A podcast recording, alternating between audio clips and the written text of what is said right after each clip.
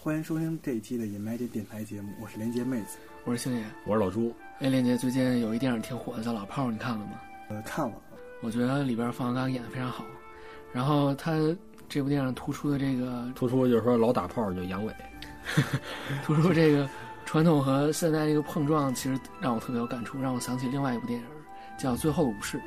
这部电影我好像听说过，是汤姆克鲁斯演的那部吗？对对对，它是讲呃日本的这个传统的武士和这个现代西方文明之间的这个碰撞，尤其是讲明治维新前后那一段事情。这这电影我到现在还没看，但是我最近就看了好多那大合剧，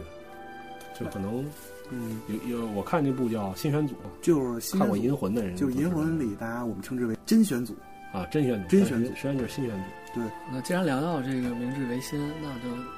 这个话题其实也挺有意思的。今天我们就好好跟大家聊一聊这个对，明治维新之前其实是什么样的。日本的这个政治体制比较特别，它有天皇也有幕府，天皇有点类似于那个我们东周那个周天子，他名义上是国家的最高统治者，但实际上呢，政权已经落在这个诸侯手里。但日本人管诸侯呢，也不叫诸侯，他们叫藩，实际上就是村儿或县。啊，这些村长、县长互相打呢，打赢了那个最厉害那个人就能开一府，叫幕府。啊，基本就是简单这么理解吧，就是类似于战国时期那个霸主。所以到了这个明治维新前，其实对日本的最厉害的幕府就是德川幕府，他们其实建立德川家康建立，然后那个几百年一直都是，嗯、比较稳定的统治着日本。但是在明治维新的时候呢，其实世界就已经变了啊、这个西方人、洋人就来了。就是所谓的黑船来袭。实际上，在战国时期，就是已经有西方的商队，比如荷兰人的商船啊，就已经到了这个日本。对对，然后对向他们卖点武器，比如什么长枪啊什么的。织田信长他有一个火枪队嘛，对对对，他那火枪非常非常厉害，就很多西方人来到日本，他们但是真正允许在日本做生意的只有荷兰人，好像在长期的在做生意。这帮西方人带来知识啊、武器，对可对，能慢慢形成一个学派，是吧？叫蓝血。蓝学，嗯，说这个黑船事件，其实它对日本的影响到底有多大？嗯什么是黑船事件？简单来讲，就是一个，这是一个美国的军舰的舰队，然后因为漆成黑色的，所以日本人看着黑船，就这么叫。然后当时这个军舰到了这个日本日本海附近之后吧，美国人要求他们应该是通商，通通商，但这个幕府并没有做出很激烈的反抗，然后双方协谈了一下，最后就就决定开国了，签了一个协议。但是我记得有一阵也是爬上了黑船。对对对，叫叫什么来着？好像叫吉吉田松阴是吧？哦哦啊，应该是叫提前声音。这个人也挺有意思的，他当时看着黑船来了吧，就很多人都很害怕。他就说我我必须得我得登上去看一看这船到底是什么样儿，就登上去了。登上去，结果那个他跟美国人说，哎，麻烦您给我带到美国去，我见识见识你们那个文明是什么样儿。结果让美国人拒绝哦，。了对，其实吉田松阴对于将来的一些岛民运动还很有重要的影响。对，这比如是我们接下我来们大高中高中教科书里大家知道什么高山静坐啊，银魂里叫吉田松阳，啊，一谈到吉田松阳的时候，松阳老师就大家都知道都对，如果你喜欢看《银魂》的话，其实有人与其说你自己就是瞎看，还不如了解了解历史，能看得更明白一点。对就其实很多梗在里。我知道我看的《银魂》里头，他们有什么尊王攘夷、倒木，但我分不清楚。日本那时候其实是相对封闭的一个环境，那这时候突然来了一帮人，要让你开国，要跟你做生意对，然后做生意其实说白了就是要赚你的钱，所以那时候日本在开国一开始一段时间，它的黄金啊、白银的储备就是大量的外流，导致它国内的经济秩序其实是越来越糟糕。所以这样的，在这样一个背景之下，那对于一些日本的原先的一些武士啊，一些比较有血性的人，他们就会有攘夷的这种想法，就是要啊、就比较排斥这些洋人啊，他们带来乱七八糟的这些，我们的日子过得越来越糟糕。那当然，把所有的一切事情都怪罪给这些外国人。那渐渐的就形成了这么一个政治势力。对，就尤其是在一些那个跟这个洋人打交道比较多的藩，呃，比如说什么萨摩、常州、水户、土佐啊、这些藩，因为他们跟洋人接触比较多，所以他们的自然经济我们可以想象它瓦解的最快。呃，但是幕府不一样的是，他的当时的这个类似于幕府的宰相就是锦衣执政、锦衣直弼这个人呢，他啊反倒是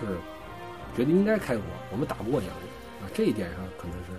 最大的分歧。有一种务实的感觉。对，所以日本的幕府其实相对清政府可能更务实一点吧，因为清政府实际上是两次鸦片战争才真正给他打醒了，我们真正才觉得是产生危机感。就是就是它一直存在于天朝上国之梦中。那那个大和剧中，它关于陵墓啊这些事情，他们说比如说，给大家推荐一个就是那个新选组，还有就是就他的幕府末期的武士，嗯，还有那个版本龙马传，龙马传，龙马传对，星儿推荐过，星儿你聊聊这个，坂本龙马这个人，其实在对于日本的影响还是非常大的，尤其是在明治维新之前。虽然他这个人没有活到明治维新，但是他的很多主张和思想都被当时当时日本的一些政要继承了下来。比如说，他当时在土佐藩的一条船上给他的藩主后藤孝二郎写了一个《船中八策》，这个其实《船中八策》就是后来明治维新的，像呃职产兴业呀、富国强兵啊这些的，呃，类似一个蓝本，哎，对，就是一个对一个蓝图，它的它的这个当初的这些规划，基本上在明治维新的时候都被实现了。所以说，它对于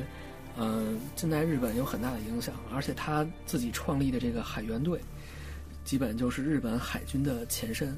然后他这个本人呢，又比较比较温和啊，然后又比较注重这个教育，所以近代日本呢，嗯、大家都特别推崇他。嗯，军方认为他是日本海军的鼻祖，那教育界认为他对日本的这个近代教育有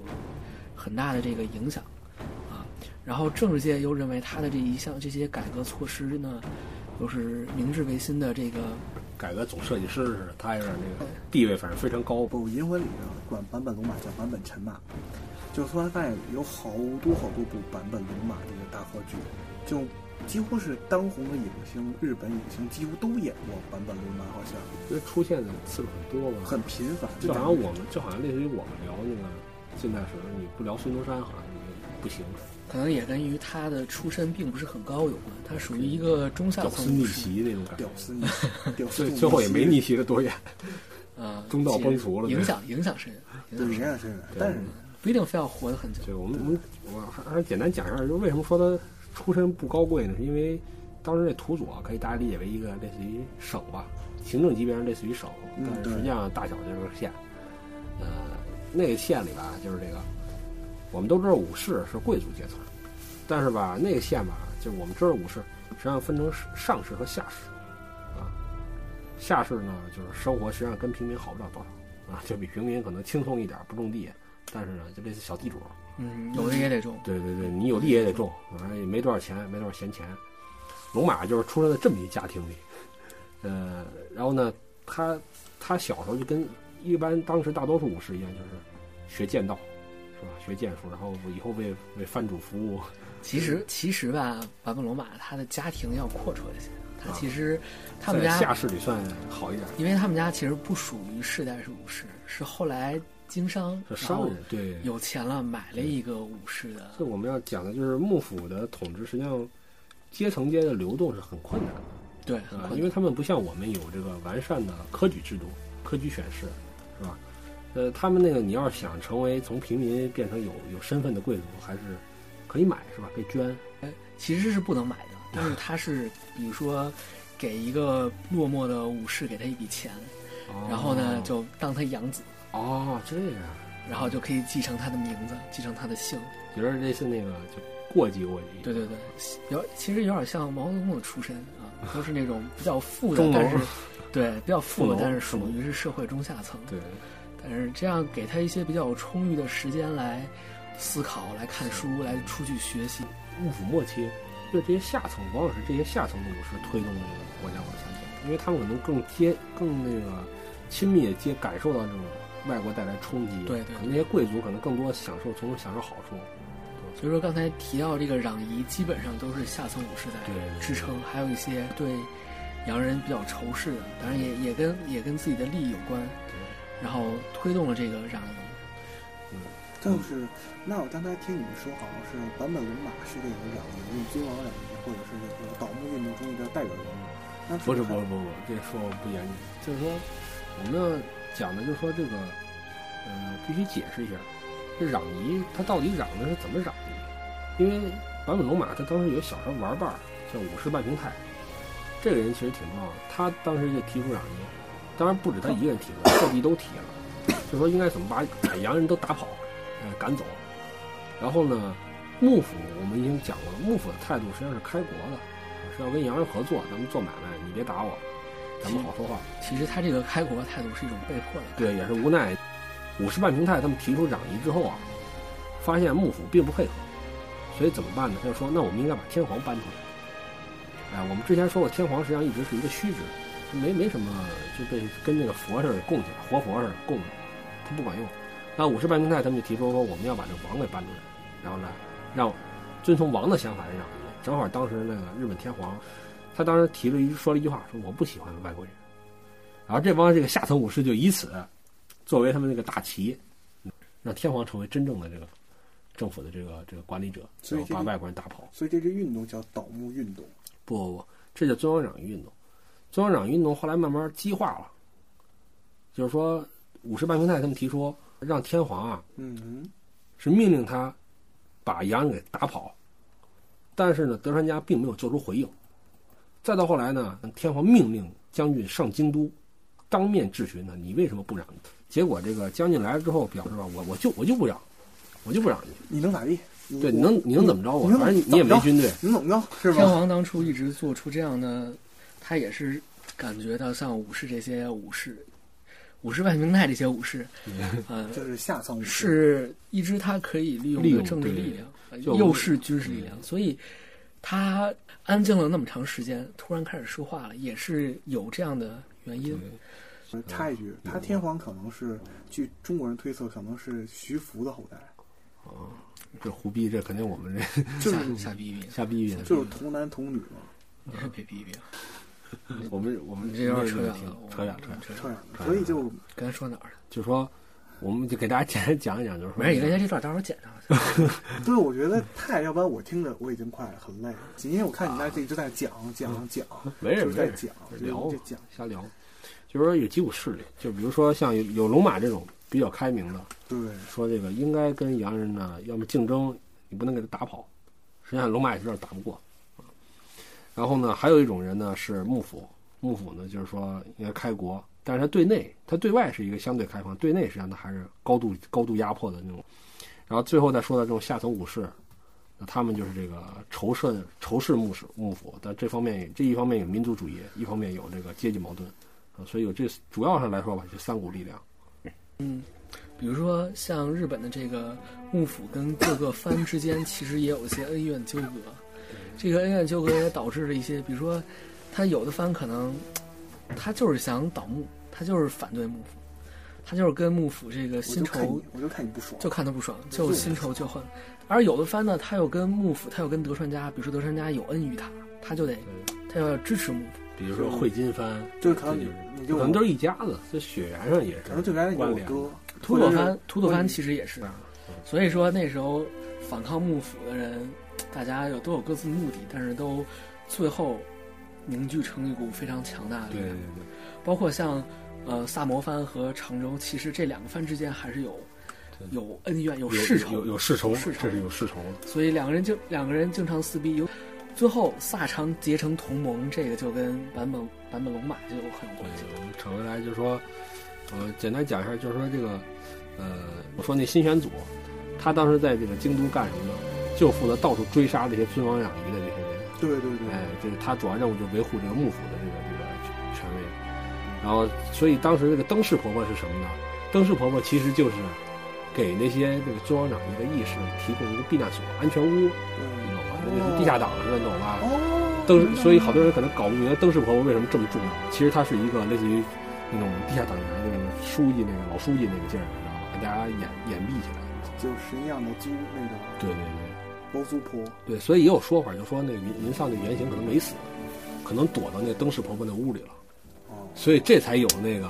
你懂了吧？才有那嗯个故事，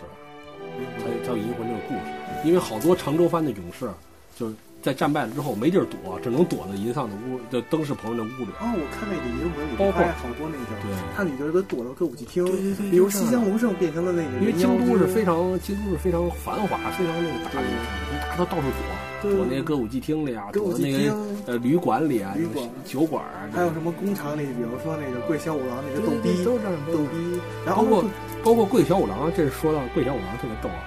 就是有一个事儿，我们必须提到新选主义，是池田屋事件。池田屋事件源头是什么呢？就是有人知道，就是西就是长州藩啊，有一个特别逗逼计划，他们那个倒幕派啊，就是有一个激进派，啊说应该怎么呢？我们在京都放一把大火，趁乱然后冲进那个御所，御所那天皇住的把皇天宫。皇那把天皇给救出来，救到救到常州，然后呢，我们在常州天皇振臂一呼，我们要这个亲那个、亲王，然后攘夷，然后呢，这个我们就大事可成了。结果这帮逗逼呢，决定在池田屋，呃，商议这个事儿。结果这个消息让这新选组这帮这帮刽子手给知道了，新选组就带人过过去给他们砍了。哦，然后桂小五郎有意思在哪儿呢？桂小五郎莫名其妙的神预言了，他就知道这件事儿，半道儿他就知道了，知道之后吧，他就赶紧跑了。懂不吧是所以他给他们卖的。对对对，所以有人说可能是小五郎给他卖他的，那个我看那银魂里说小五郎是叫稳健派，完了所谓的什么高山静坐，桂小五多少郎郎，桂小五郎在京都特别活跃，但是他命命特别硬，嗯就是他躲过了多次新选组刺杀，反正也挺神的，所以我感觉这个可能不是一个巧合。真的嗯真不好说，真不好说。因为什么呢？特别有意思，池田屋事件中死掉的这些干部，都是那些激进派就是激进派，哎，最后活下来的像什么高山进作啊、桂小五郎啊，高山静坐这些都算激进派，呃他都，不是高山进作那个事儿之后，他改主意了，改成激进了。不不不改温和了，哦，我看好那吧我看那银魂里，就是因为银魂是我理解日本幕末这个事情的一个主要媒介嘛。嗯银魂里就是高山进作是贵兵队，然后他带领他是一个激进派，他一个和桂小五郎打。对，但是后来反正就是池田屋这个事件对那个大家这个就是对于这个村方攘夷到底该怎么搞，实际上产生很大的影响。所以从某个角度讲，好像这些人也得感谢这个新选组，把他们反对派给砍死了。不过新人组啊，但是我新年中新人组还挺帅气的，扯远了，再扯回来吧，扯回来扯扯回来来，扯回来。刚才说到又哪歪儿？了。说咱们继续说坂本龙马啊。其实坂本龙马这个人呢，他因为他自己是一个比较理想主义的人，然后他这种人在当时时代其实是非常少的。他有时候会为了达成自己这个理想主义，会做一些妥协。比如说，他这个人是比较反对武力，他非常不希望这个萨长结盟同真的同幕府展对展开战争对，他只是希望两者发结盟，然后形成一种力量，然后可以让各方一坐阔在幕府对，坐在谈判桌前把这个事情大家谈妥了，就是在整个日本近代史上，这个日本这个概念的形成其实是非常晚的，对可以说是坂本龙马这个人他的这个努力吧努力缔吧造了，这个缔造了这个日本的这个民族认同。这个认同。就是之前的话，基本上就是啊、按照各自的，比如说像武士，他有自己的就类似于我将军我是河北人，你是山东人，对他是广西人，他广东人，或者是我这都问是我以是自谁己谁，对我是谁谁的家臣，比如说我是之对前家的，他我是是以家臣，以这样的政治家家臣的族家族的关系和这个地血缘小地域的关系对，所以其实他们的范围大的认同其实是没有的，所以这也导致这个长萨之间的矛盾和这个幕府和其他藩之间的这个矛盾就嗯凸显出来，然后甚至到了非常严重，就非非得去干一仗。而像日本当初也是处于一个比较危机了，因为它的这个呃货币大量的流出，然后呃这些贸易的条件对它来说都不利都。很不利，因都很不为利毕竟是被人家军舰开到家门口逼着签的协议。我对们可以想一下，这都是不他们有平什等么可以输出的产业，他们没有。那时候呃日本就卖一些，比如说像樟脑，啊。那比如说像木材，但是我们看，然后这都像一是初级，些很初级就。走不了。所以那时候日本早期的贸易基本就是呃出卖自己的资源，然后呢出卖劳动力。还有那个就是大量的就是好多女性去东南亚或者去哪儿，这个不了解。你说，你你刚才说，你说，就是他会出手一些女性，就是提供某些产业，然就后幸福，然后往还有这个，往家里寄钱，这我不知好像是有啊。其实看嗯道。你你不要血口喷人啊！这日本我日本大使馆到时候找你，我们可不好。啊好好，这点掐了别播啊，这点掐了别播，这点掐了别播。从来没掐过。好好，那我们接着说。其实日本那时候就是，比如说像有组织的，就是就是出卖劳动力，就是去出去打工。其实打工后来就变成移民 了。啊，就跟然后我们那个华工也是，对，就跟那个类似加。州那些华工，所以，呃，早期的日本的经济发展其实是非常惨的，所以那那段时间，它旧制度、旧体系一直在被打碎，然后也没有形成新的东西的话，它整个社会也是比较动荡很。动荡，下层武士因为因为这个呃幕府的这个经济困难，下层武士啊，他包肯括定各更方面困难，他更困想难象不他，到。呃，他所以他的这个心理的落差也导致大量的下层武士最后走上了这个倒幕的这样一个对，所以我们在这块儿，我也希望跟大家讲明白一点，可能有些人受高中教科书影响，啊，感觉好像幕府就是旧势力啊，都是反动啊，就是不懂得这个开国的重要性啊。但实际上呢，幕府可能没那么坏。对，幕府然后没开过，那幕反府不是反过来清政倒府，幕的那群人呢，也没见得那么好。哎对，哎，就是萨，我们说萨长他们一起倒幕，他们就见得那么好，不是他跟他跟幕府有仇啊，对吧？他他自己要抢这个争权夺利，他他是是有一定目他的们嗯的，并不是出于什么，他也不是说我为了这个大日本帝国的好，我才那个，我大和民族嗯啊怎么样，并并没有这个东那西。时候还并没有这样的概并念没有。这个对东西，所以我们现在来看，实际上坂本龙马提出的方案是最好的方案，就是说，这实际上是一个大家不用打内战就可以进行这个和谈的，就是给大家创造一个对谈判的条件，对谈判的空间，对对让大家坐下来谈，但是就很就别撸着往上上就我抄们，不用抄非得打一啊干场，对。主要也是因为当时日本面临的很多问题，呃因为它没有形成一个团结力量，所以在应对呃无论是向西方学习还是跟西方抗衡也好，它得是一个形成形成一个日本，你才能跟日本以外的东西来进行啊、来进行对抗。啊，其实这些就谈到以前我们谈上一期谈到土耳其一样，它先形成一土耳其民族这个概念啊，才能成为外界对抗。所以大家看到很多后进的国家，实际上对，它一个问题在于它还没有形成自身一民个族民认族同，的认同对，他不觉得自己是土耳其人或日本人或者中国人，是吧？就我们这些国家发现历史轨迹都很接近，对吧对都有这么一个过程。所以说他们那过程其实就是一个民族的自身的一构建，另一个是国家这个国家这身份的构建。其实这种构建也是也是世界观很有关系，因为它原先日本就那么大，对它世界世界就这么大，对那这样的话，可能你很难形成我们这一个世界都是一个人。对包而且括我你而且你想，它生产方式有关系。你如果只是农业的话，你可能一辈子都出不了一亩三分地，对吧？这就很容易形成这种地区主义。你知道吗但是工业的话，人人啊、资源啊、钱啊都不由自主流动。那三重盟凑成了之后呢，这个幕府就和这个倒幕派之间就打了一场仗，我们管这场仗叫戊辰战争。其实这个本来打不起来，但是后来就不幸，这个龙马兄被被弄砍死了。被砍死对了。龙马兄被砍死之后，然后后来这个德川家感觉萨长同盟的这个根基不稳，嗯然后可以打，可以打打一发嗯，可以来一发。于是双方就在这个鸟语福建这块儿揍了一场。幕府军应该是三倍于敌方，一万五。然后这个萨摩这边儿好像就提供了五千人。结果双方实在是因为这个武器训练，就武器还有训练水平啊，啊，这实在是天壤地别。这个所以所以这所以个说德川家赢了，不不不不，德川家惨败啊！这一万五千人被五千人追着打，逗逼了吧？所以所以就是也是时代的更其替实吧我觉得。这个就是因为幕府也有现代武器，对，对， 我也觉得是。幕府这个其也实就是具体它战战争中还是有很多，有不因为确我当定因时素的，对，因为我当时看，你虽你幕府那时候也很有钱，他当时买了很多军舰，然后嗯也买了很多这个新式火器，可能长期的这啊对，也跟可能也跟战术有对，关确系实，。可能长期的这个萨摩和常州之间的这个对抗，可能把他们他历们野练，战能力把他们历练的他们这个战斗的可能战斗力更强些。就是我们是玩过的，你是你是平时在家待着那种，对我们尤练其家子。还有一个原因是那个，当时指挥德川家的这个家主应该是德川庆喜了。嗯，庆喜这个人，我们说他的性格实际上很懦弱，他和前一任家主是很不一样。当时福建鸟语打完之后，实际上德川家内部是有很多声音说我们可以继续再打，对吧？我们你们回到江户，我们再打呗，对吧？对再大不了打回京都，这也没什么。结果庆喜这个人，这个嗯，可能也有他家里也有一些开国派的这个禁不住人劝，就决定算了不打了，你就保住我德川家别网络就行。别亡了就行。对，我们就保持我们的公亲待遇，对吧？你们接下来爱对怎么样怎么样。其实我觉得他也挺明智的。对，实际上我们就从日本的角度来看是件好事儿。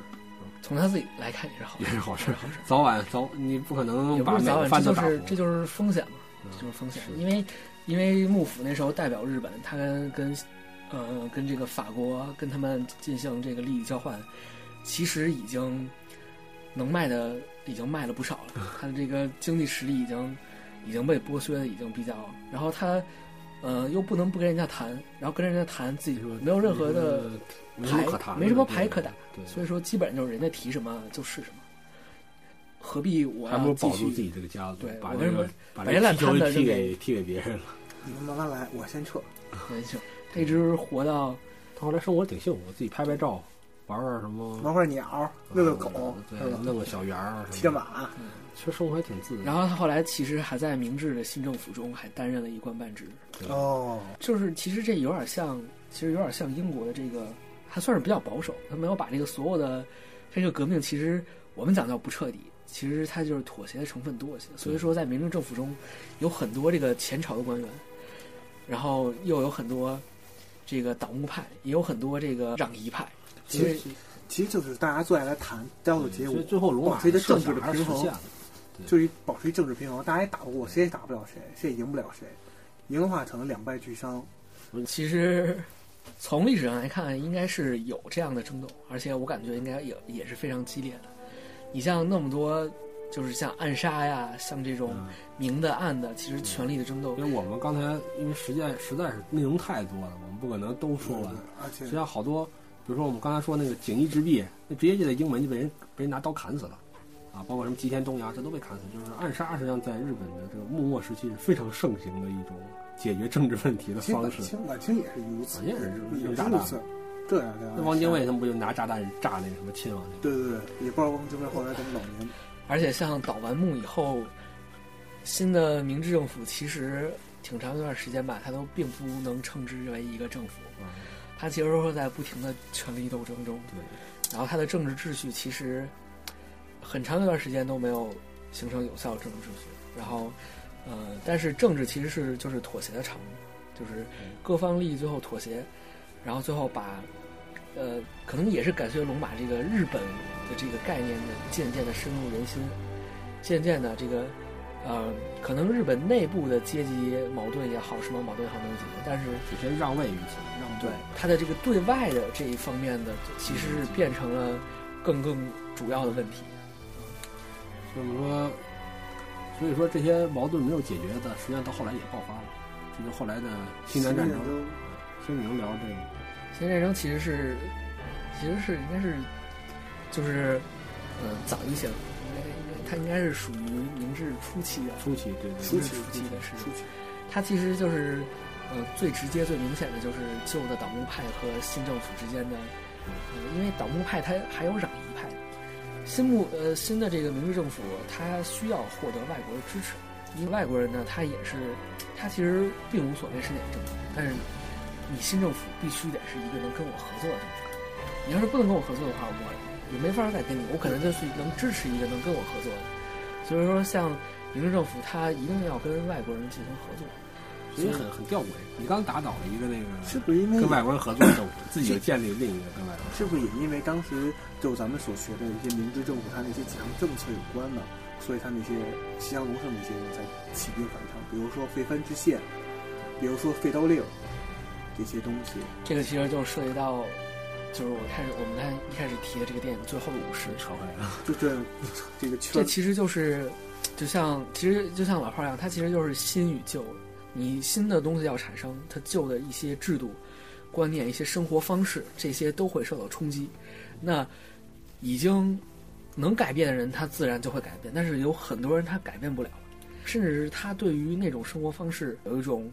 呃，由内而外的热爱。嗯，因对，因为我们现在站在这个角度来看，我们已经知道明治维新后来成功了，日啊本对一下成为这个东亚最强的国家，对这都是我们后后话了。对，但站在当时的角度来看，我们说，比如说刺杀坂本龙马那些武士，比如说有可能说建回族，他们站在幕府，我们说完全是反动派，是吧？出于那会儿的人来说，但我是们是为从了大他义受的教育，他的这个眼界来看，那绝对是。谁？我们为可了能在他眼中，幕府可能在他眼中，倒幕派可能跟我们看义和团差不多。对，而且为了执行武士们真正的追责，为了忠忠诚，对他们武士道也扮演了一个很角色重要的角色。西南战争就是在这样一个背景下，由旧的武士代表西乡隆盛，然后同这个，其实已经是从最后这个最后武士这个电影中，它展现出的就是，呃，武士的战斗的方式和新的现代的西方的军事的作战方式之间的战争，肯定是，呃，武士的这种战斗方式它是没有任何的胜算的，对，所以结果也可想而知。嗯，但是在这场战争之后，就明治政府基本上就掌控了全国的权力，就确定了他的维系，就是开反抗国他的势力，反正肉体也被消灭了。就他在政治上已经掌控了全国，所以说形成了有效的统治，可以推行他的政策。然后我们今天就聊到这儿，那我们今天先聊到这儿，说了好多啊。我感觉这里信息量好大呀。大家有兴趣可以去看一看，呃，新选组我觉得作为一个切入点吧，我实际上我觉得我说培养大家看历史的想法，也不能说我怀着一颗这个靠，呃这个拯救中华的心，我天对天我看历史。有些人我觉得可能在知识上有洁癖，但我觉得这种洁癖实际上并不利于知识传播。对对，其实你电视剧可能是一大刺激大家去学习这种方式，比如说《芈月传》促进大家知道啊，秦汉原来是那个样儿，虽然不一定是完全像，但秦汉确实很就是那个是我没看过，真是不敢说。那个我们原来上课的时候老师说什来么着藏，秦汉的，芈我没月看过没看芈过月芈月芈月的还有没有？芈月还有汉的事儿。芈月的儿子汉的，就是秦汉，秦汉，但我们一般都说秦朝，他是芈月的儿子不是是秦国嘛，他们主要是战国时芈期月的战儿国的时候是芈月的儿子是秦始皇的爷爷的爸爸，哎我操，那隔了好几代呢，哎哎好吗？我操，哥，呃没，事所以大没家事感兴趣没事可以看一看新选组，还对，有看看新选组。坂本龙马。还有阴婚。我我个人再给大家推荐一个武士老师，啊、也是挺挺逗的一个穿越剧。嗯行，那基本就这样吧。基本就这样，啊，行，那好就这样，大家再见。再见。